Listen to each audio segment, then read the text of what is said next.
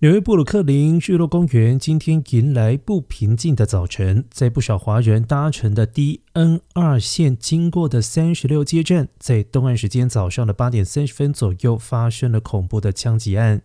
一名身穿橙色工地背心的非洲裔男子在地铁列车内释放烟雾弹，接着开枪扫射乘客。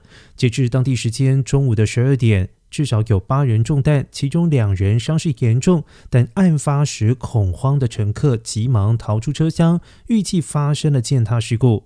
粗估枪击事件共送医至少十六人，目前枪手仍然在逃。大批的警员在现场进行调查，也出动了直升机搜索嫌犯的身影。